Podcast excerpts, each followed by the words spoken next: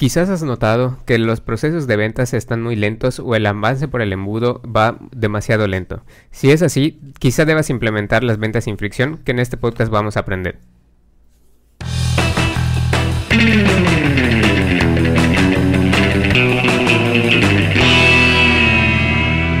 Internet, ¿cómo están? Bienvenidos sean una vez más a este podcast fabuloso de Aloha. Eh, en, este, en esta ocasión vamos a tratar temas muy interesantes como ya vieron en la intro.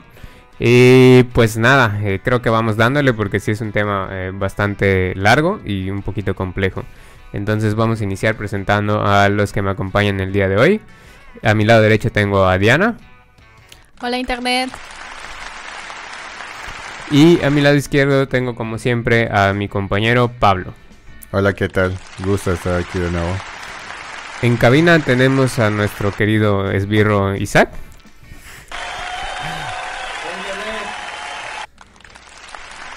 Y bueno, después de las presentaciones, yo creo que vamos a lo que nos atañe, que el día de hoy son las ventas sin fricción. ¿Qué son las ventas sin fricción? Em, en algún punto, si llevas al, al, equipo comercial o tienes un equipo que se encarga de hacer precisamente eso, de ventas, eh, pudiera ser la, pudiera caber la posibilidad de que el proceso de, tu embudo sea ah, de cierta forma lento, que estés notando que los leads no están avanzando, que se van tropezando en alguna parte del embudo, em, que tu producto pudiera ser de una salida más o menos fácil, pero no lo estás logrando. Entonces ahí pueden haber diversos factores que hacen que impida el avance de los leads por el embudo. ¿Cómo se resuelve esto?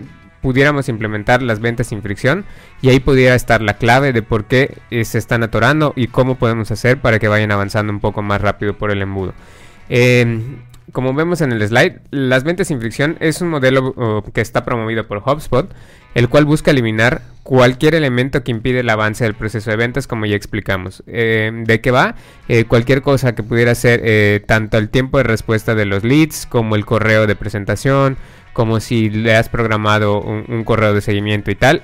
Esas son algunas de las cositas que pudieras empezar a implementar para empezar a darle vuelta al flywheel. Recuerden que em, en la metodología Inman ahora ya no se está usando tanto el, embudo, sino que ahora se habla de un flywheel. Entonces lo que intentamos al eliminar todas estas cosas que entorpecen el flywheel es darle velocidad y acelerar los procesos, ¿no? Y ahora, ¿para qué sirve el modelo de venta sin fricción, Pablo? Bueno, hay varios casos en los que tienes que eh, usar el modelo de ventas sin fricción. Eh, el principal de ellos es cuando tu equipo de ventas mm, está un poquito lento en sus procesos. Entonces si tienes que identificar aquello que lo frena para poder hacer que cierren más ventas. También en el caso de que quieras definir todo tu modelo de ventas, es decir, en el que, por ejemplo, estés haciendo una implementación inbound, porque esto es, es parte del inbound prácticamente, así que que en este caso aplicarías ventas sin fricción. Eh, también, pues, por obviedad, aumentar la cantidad de cierres ganados, mejorar la publicidad de boca a boca. Esto obviamente mejora la reputación de la marca. Y también para administrar mejor a tu equipo de ventas, porque eh, que uses este modelo quiere decir que los vendedores van a estar completamente alineados a tus objetivos y a la satisfacción de tus clientes, por lo que obviamente van a haber más cierres y pues vas a tener clientes más satisfechos. Claro, y ahora eh, ustedes dirán, estamos hablando del flywheel y del embudo y demás, ¿no? Pero el embudo de ventas ya no es funcional. Ustedes no sé si sepan el por qué o, no eh, y por qué se está implementando ahora el flywheel. En, en, resumidas cuentas, lo que haces con el embudo de ventas y por qué decimos que ya no es funcional es porque dedicas mucho tiempo a traer prospectos y poco tiempo eh, en, el que estos realmente eh, estén con la intención de compra. Es decir, tu equipo de ventas está desperdiciando los esfuerzos y está desperdiciando tiempo en atraer a los leads y después eh, llegar al, proceso final del embudo, ¿no? Em, por eso ahora las ventas han cambiado. Pero ¿cómo son las ventas en el mundo real, Diana? Bueno, uh, antes eh, nos dejábamos llevar por el vendedor, ¿no? Porque pues no, no, había opciones para revisar. En las ventas actuales la opinión de los demás es la que cuenta mucho, ¿no? Si un amigo viene y te recomienda un producto, tú vas a confiar en, esta persona, ¿no? Entonces, eh, las ventas en el mundo real se basan en eso, en el boca a boca, eso es muy importante, como mencionaba Pablo, en la reputación de la marca, ¿no? Si una persona me recomienda una marca, yo la reviso así rápidamente y veo que pues tiene buena reputación, es, va a ser mucho más sencillo que yo compre. Entonces ya no se trata solo de, eh, como en la parte del embudo, atraer leads, sino hay que nutrirlos, conservarlos y hacer que estos se vuelvan promotores de tu marca. Claro, y luego eh, así es como funciona el mundo de las ventas hoy en día, ¿no? Todos sabemos que las ventas de boca en boca es, algo que siempre ha funcionado, pero que actualmente va cobrando fuerza, dados los canales de comunicación que hay para donde encontrar esa información que puedan referir tu marca o producto. Después estamos viendo el flywheel de ventas, que se compone eh, de las mismas cosas que hemos visto durante el embudo, solo que ahora transformado en esta especie de círculo que van con las etapas de atraer, interactuar y deleitar. Funciona exactamente lo mismo que como en el embudo. Solo que ahorita lo que hacemos es girar esa rueda y hacer como que el engrane funcione de tal manera que se vuelve un círculo como vicioso para el lead y para tus vendedores, ¿no? Lo que intentas hacer es eh, jalarlos, atrayéndolos con información, con información de calidad, información de valor, empieces a interactuar con ellos, que ahí es donde entra tu equipo de ventas, y por último, deleitas, que si bien lo puede hacer el equipo de ventas o un servicio de eh, postventa. Eso es lo que intenta hacer el embudo, y si se fijan, como va circulando, lo que haces es que en ese proceso pueden haber cosas que van entorpeciendo cada proceso. Entonces hay que eliminarlas para que ese embudo pueda girar mucho más rápido y puedas tener esa aceleración que estás buscando en tu proceso de ventas. Em, lo que ya explicamos acá es cómo funciona el flywheel, pero si quieres dar más detalles, Pablo. Bueno, eh, prácticamente al entender el flywheel entiendes cómo funciona las ventas sin fricción. Como bien mencionaste hace un momento, eh, hay dos elementos que componen a, a, este flywheel, que es la, fuerza y la fricción. Para que la rueda gire de forma, digamos que más, este, más eficiente, tienes que añadir fuerza. Y todo esto pues, es el esfuerzo de marketing y de ventas que haces en tu, en tu estrategia. Y lo único que puede frenar eh, todo esto, todo el flywheel, sería la fricción y es lo que vamos a hablar pues más adelante. Que, cómo identificar cuáles son estos elementos que, que tu, tu de venta. Claro, y ahorita que ya hemos hablado y ahondado un poco más en lo que es el flywheel y las diferencias que hay con el embudo, ya podemos entrar de lleno a lo que es el modelo de venta sin fricción, que se compone de tres etapas, habilitar, alinear y transformar. Cada una de ellas tiene como procesos diferentes que ahorita les vamos a ir explicando. Si empezamos por la etapa 1, que es habilitar, es, consiste en lograr que tu equipo de ventas dedique más tiempo a vender y no a otras cosas. Em, lo que haces en ese proceso de, habilitar y cómo inicias es que empieces a analizar el proceso que utilizan actualmente tus vendedores, es decir, cómo están abordando los leads, de dónde los están sacando, eh, qué informaciones están mandando, cuánto tiempo tienen para hacer la primera llamada, en cuánto tiempo es el promedio que hacen con el primer contacto en todas esas cosas que vas teniendo como a manera de auditoría. Em, también tienes que identificar cuáles son las tareas diarias, es decir, eh, quizá eh, por la variedad o por la complejidad o, si tu empresa es muy pequeña en, algún tipo de caso, que no tengas muchos vendedores y tienen que hacer otro tipo de em, cosas administrativas, están perdiendo tiempo en esas cosas administrativas en lugar de enfocarse en las ventas.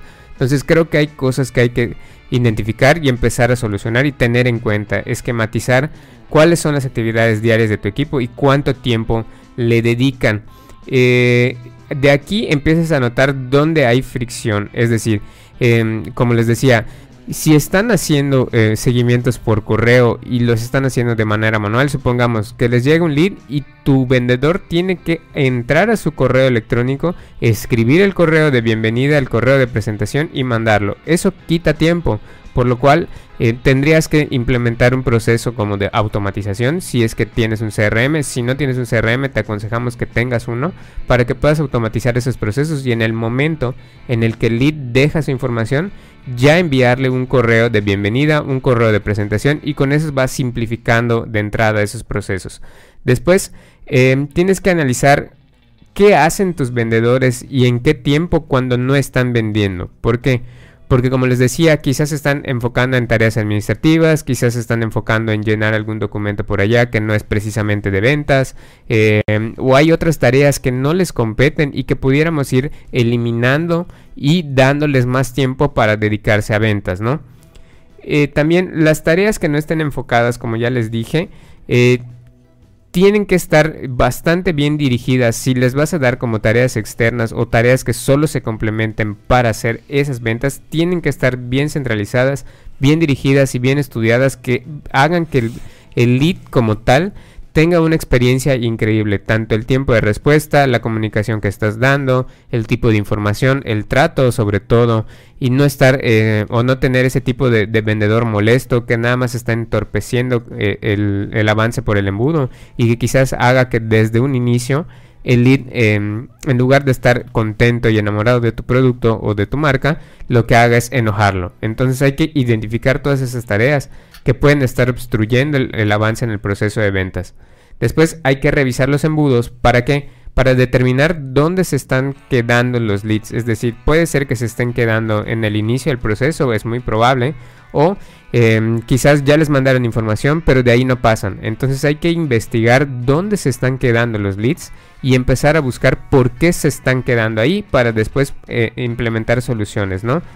Em, aquí tenemos una estadística que es en promedio los representantes de ventas solo dedican 35% de su tiempo a vender, que equivale, a 14 horas de las 40 que hay en la semana laboral.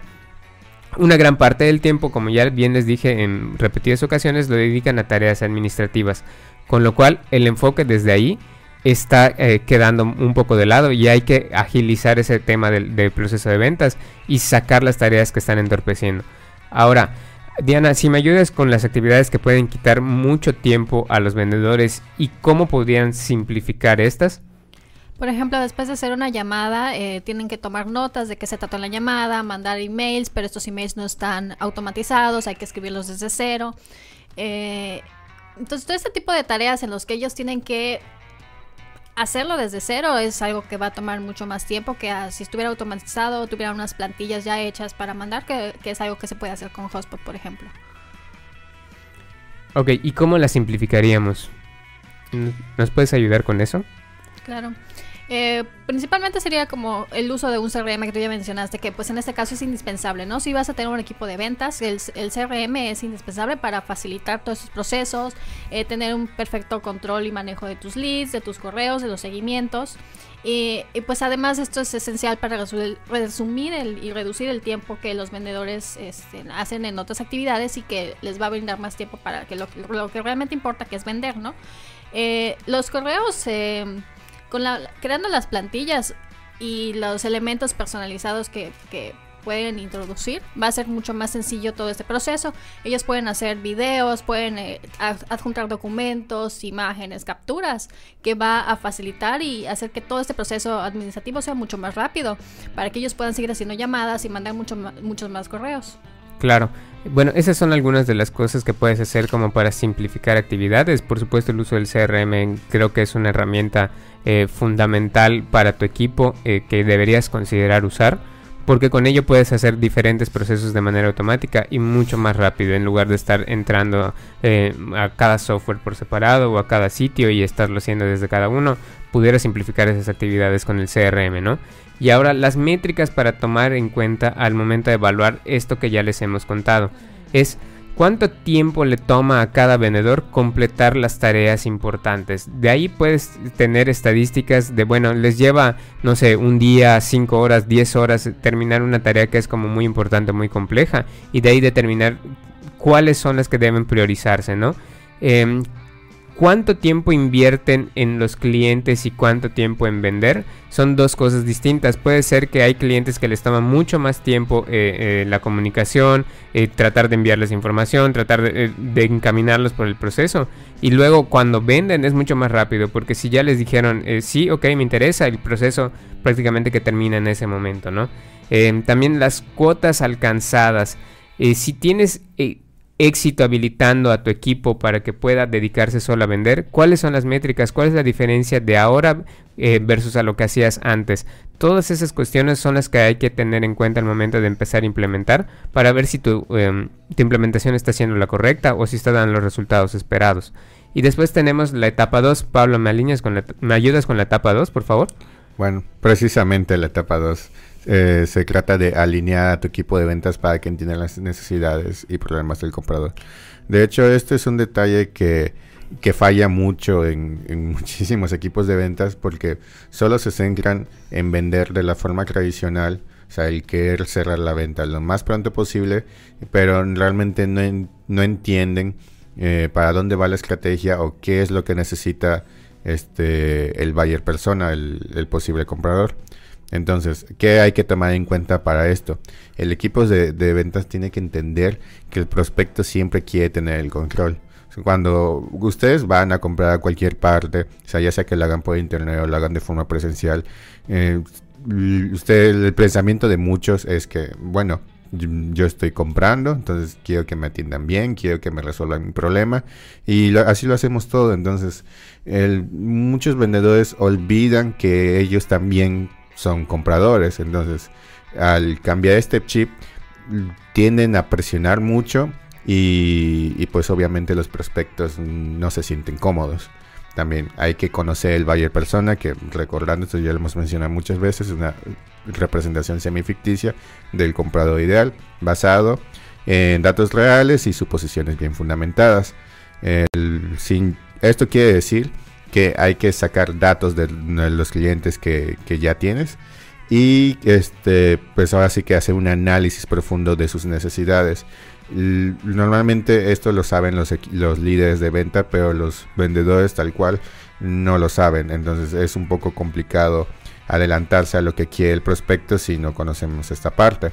También este lo que ya mencioné, no hay que presionarlo, hay que esperar a que la venta esté lista para ser cerrada para intentar cerrarlo, ¿no? Porque si no lo que hacemos es el efecto contrario, espantarlos. También ofrecer asistencia Mm, las 24 horas del día, esto no quiere decir que te vayas a levantar a las 3 de la mañana a contestarle a un prospecto, sino que tengas em, ahora sí que herramientas que lo hagan por ti, por, ahora sí que los, los chatbots, correos automatizados, este mm, bases de conocimiento, cualquier cosa que pueda ayudar a tu, este, a tu prospecto, pues va, va a aumentar su satisfacción. Y bueno, este, muy importante preguntarte si tus clientes confían en tus vendedores. Todo esto contribuye a que al final mejore, como ya mencioné este, hace rato, mejore la reputación de tu marca porque entonces los, compradores van a sentirse acogidos, arropados y van a querer seguir con el, con el proceso de venta. Por, por lo tanto, esta debe ser la mayor preocupación de, un líder de ventas y pues obviamente no es un secreto que la gente no quiere tratar con una persona que solo intenta vender. Quieren tratar con otra persona, no con un vendedor. Claro, y esto nos lleva a la siguiente pregunta que es, ¿cómo hacemos todo esto que ya nos contó Pablo? Bueno, pues para ello necesitamos alinear al vendedor con el cliente. De entrada, entender que ahora nos vamos a centrar en ellos, no en mi venta como tal, ¿no? Los, vendedores deben mostrarse con una apariencia eh, confiable, deben generar esa confianza con el lead, em, quitarse esa, e, ese disfraz de vendedor y ser más un asesor, más alguien que genera empatía, más alguien que está dispuesto a ayudar al lead a resolver un problema en lugar de vender. Em, también necesitaríamos entender el buyer journey, cuál es el viaje del comprador que debe atravesar el lead para realizar una compra y también, también deberíamos eh, tratar de que los asesores identifiquen a los mejores leads, explorar las necesidades de ellos y también aconsejar al prospecto como ya he mencionado antes. Ahora, yo les hablaba de lo que es el Buyer Journey. ¿Cómo se compone ese Buyer Journey o viaje del comprador? Se compone de tres etapas, que son reconocimiento, consideración y decisión. La primera etapa, que es el reconocimiento, es la persona no sabe que tiene un problema. Y como no lo sabe, tu trabajo es hacerlo entender que de verdad tiene un problema y que está buscando una solución a ese problema. Sea la venta que sea, siempre tienes que hacerle entender que representa un problema para él el no tener ese producto o servicio. Porque supongamos que llega a una tienda de ropa a buscar una playera, una camisa. Él no sabe que tiene un problema porque para él no es un problema el hecho de ir a comprar una camisa Entonces lo que tú tienes que hacer es tratar de idear esa conversación que lo ayuda a, identificar que sí es un problema porque no sabe qué tipo de camisa escoger dentro de la gama que tienes. No sabe si la camisa que tienes para que quieres para salir, para salir nada más a la plaza, para ir a la playa, no lo sé. Entonces tienes que tratar de eh, meterte en el chip del cliente y ver, descubrir cuál es el problema por el que está atravesando, ¿no?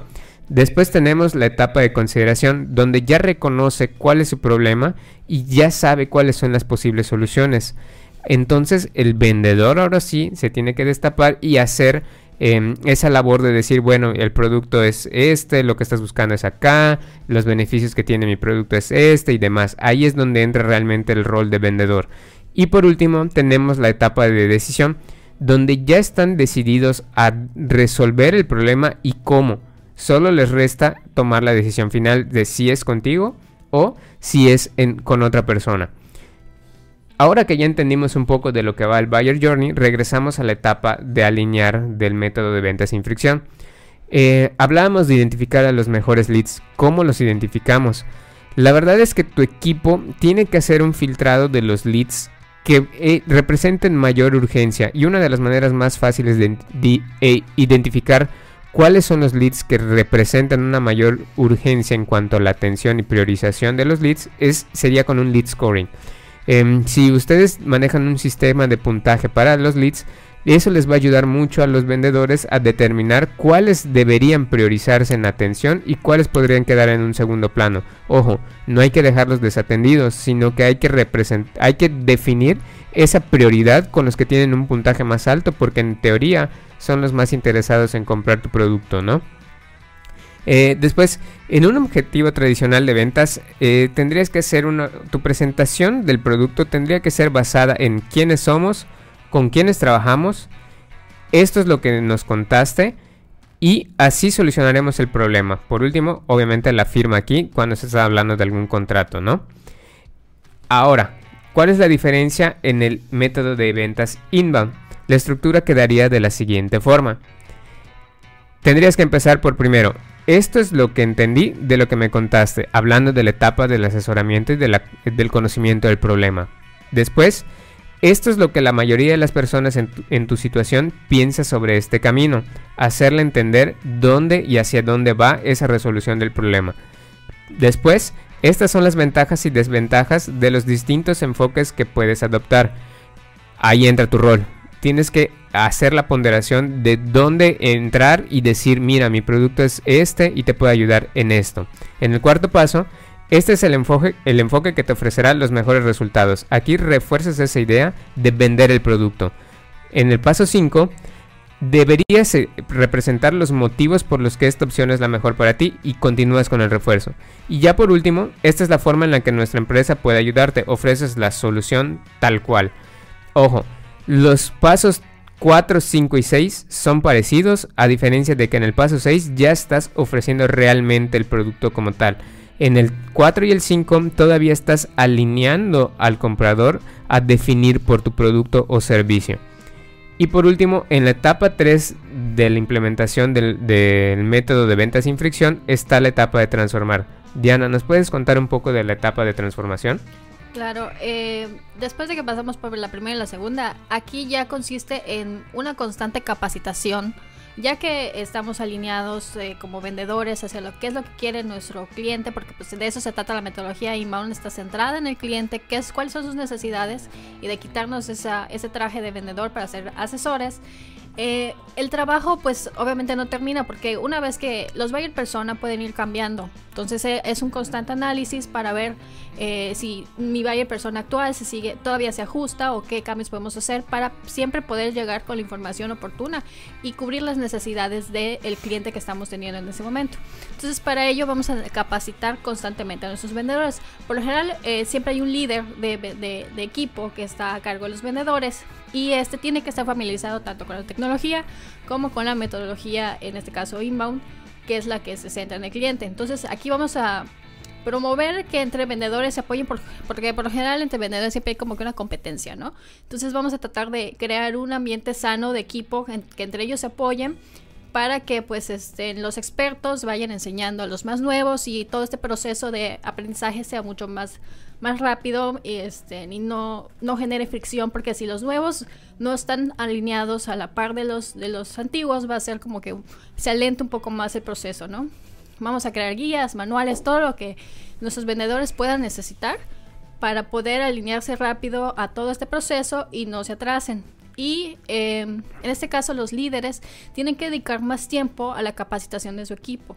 Porque si solo están detrás de ellos centrados en la venta, el equipo pues realmente puede empezar a generar fricción porque al final de cuentas la venta no es como que lo principal, ¿no? Sino que es eh, tratar de nutrir y este, estar a la par de lo que los clientes quieren para poder cerrar más. Y pues en este caso vamos a mantener al alcance siempre toda la información que los este, vendedores puedan necesitar para pues agilizar los procesos, porque a veces el, el vendedor necesita, no sé, un dato de alguna promoción, alguna imagen, un render o lo que sea. Y si esto no está listo, no está a la mano y al acceso de todos, pues esto es tiempo perdido que estén ellos podrían estar utilizando para mandar más correos y mandar más información y pues este, tratar de pues de llegar a más, a más leads. Claro, y ahora, eh, Pablo, yo sé que hay unas estadísticas del cuánto porcentaje de eh, los líderes, cuánto tiempo le dedican a la capacitación. ¿Me puedes apoyar eh, con eso y dando el, fundamento de por qué deberían centrarse en la capacitación? Sí, claro. De hecho, si nos están viendo en, formato de video, están viendo estos porcentajes en pantalla. El primero es que los líderes de ventas dedican menos del 20% de su tiempo a capacitación proactivas de, de ventas, es decir, que mm, prácticamente no le están enseñando cómo sería la en este caso metodología IMAN o cómo deberían de vender y cada vendedor va con su ahora sí que a su propio rollo. Esto obviamente perjudica en ventas sin fricción porque mm, cada uno va a tener ciertos problemas, ciertos detalles que mejorar y sería hay puntos de fricción que estarían frenando este el proceso. El segundo es que solo un 25% de los equipos de venta aprovecha el potencial de la capacitación para mejorar el desempeño. Vamos al caso de que, ok, este, sí se están capacitando, pero solo un 25% realmente le pone interés a esto y realmente se pone a mejorar. obviamente, si no, si no tenemos capacitación, si la tenemos así como que de vez en cuando, que es lo que normalmente se hace con esto, no lo hacen de forma continua. Entonces, todavía, o sea, los, pocos vendedores que, que están este, poniendo atención, que de verdad quieren aprender, pues van a ser menos. El tercero sería que el 31% de los líderes de ventas dedica menos de 30 minutos a la semana en capacitar a cada uno de sus representantes. Este es un punto muy importante porque la capacitación, o sea, se debe de prestar atención a, cada uno. Y si no, este, si se hace de forma muy generalizada, pues mm, no da el mismo resultado. También esto significa que, que se están conformando con una tasa de éxito inferior al 50% cuando podrían obtener mejores resultados ofreciendo, si ofrecieran la capacitación. Claro, y luego eh, la capacitación debería centrarse en ayudar a los vendedores a mejorar todo el proceso porque quizás te has dado cuenta que todos llegan al inicio del proceso. Siempre hay una tasa em, enorme de vendedores que están con leads que se quedan en el inicio del proceso. Sin embargo, muy poquitos están llegando al final. Al final de cuentas, así funciona un embudo. Esa es la intención pero son, son quizá los menos cuando no implementas una capacitación. Cuando implementas este, estos modelos de ventas sin fricción y darles capacitación de ventas a tu equipo, lo que vas a notar es que ya no se van a estar quedando tantos en el inicio del proceso, sino que ahora van a ser más los que lleguen eh, al cierre de ventas en lugar de quedarse en alguna ah, parte del embudo por ahí atorado. Y ya por último, tenemos una recomendación eh, para la capacitación que es el modelo Grow. Y para el modelo Grow le voy a ceder los micrófonos a Diana para que nos explique qué es el modelo de capacitación Grow. Bueno, como ya vimos, el líder es el que se encarga de eh, dar esta capacitación. Sin embargo, la responsabilidad recae en la persona que la está recibiendo, en este caso el vendedor.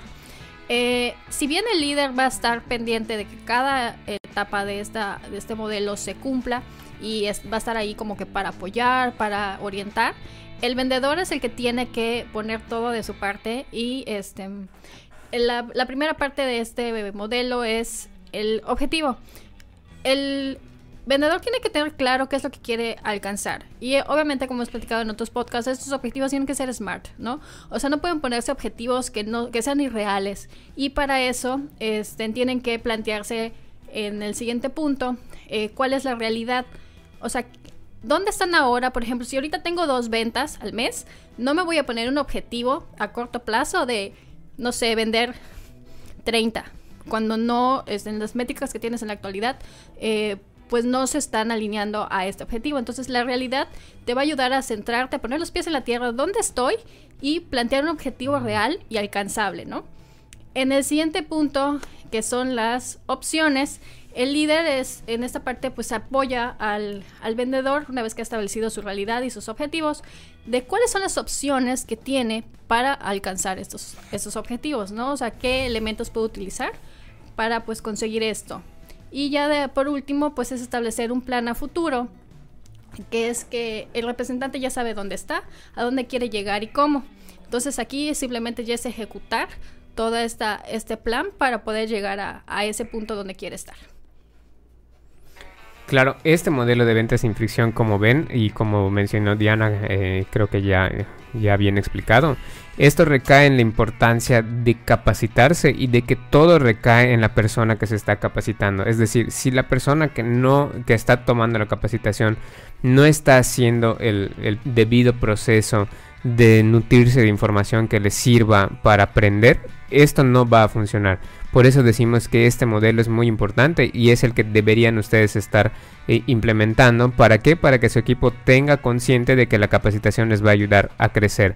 Em, todo esto eh, debe ir acompañado de ese razonamiento analítico, de ese razonamiento de dónde nos estamos tropezando y qué podemos mejorar. Y créanme que con eso van a tener mejores resultados en cuanto al avance de sus leads por el embudo de ventas y por supuesto se va a traducir en más cierres. Bueno, pues con eso creo que podemos concluir este podcast de ventas sin fricción. Si tienen alguna duda, ya saben, pueden dejarnos comentarios y trataremos de responderle lo más rápido posible. Y si no, pues contáctenos en redes sociales y de alguna forma estaremos apoyándolo con alguna duda que tengan.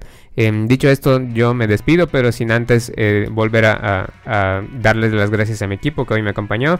Diana, ¿algo más que quieras aportar? Bueno, al final de cuentas, eh, las ventas es un proceso que va cambiando constantemente. Esto es lo que está funcionando ahora y pues eh, al final de cuentas la actualización es lo que va a permitir que nosotros nos sigamos este, manteniendo la vanguardia en cuanto a las nuevas técnicas y métodos que vayan surgiendo, ¿no? Al final de cuentas esa es mi recomendación. Empezar a implementar el método de ventas sin fricción y pues estar pendientes de qué es lo que viene y qué es lo que va a funcionar a futuro para pues estar siempre pues a la par y seguir vendiendo. Claro, gracias Diana. ¿Y Pablo, algo más que quieras agregar? Simplemente que hay que considerar que pues estamos que estamos tratando con seres humanos, no con simples datos y ventas. Y, que también hay que vender como nos gustaría que nos vendieran a nosotros, o sea, tratar bien a la persona y todo eso. Listo, pues entonces como ya les dije, eh, les reiteramos nuestro apoyo por cualquier duda que pudieran tener. No olviden dejar comentarios, suscríbanse y activen la campanita. Nos estamos viendo en el siguiente podcast. Hasta luego. Hasta luego.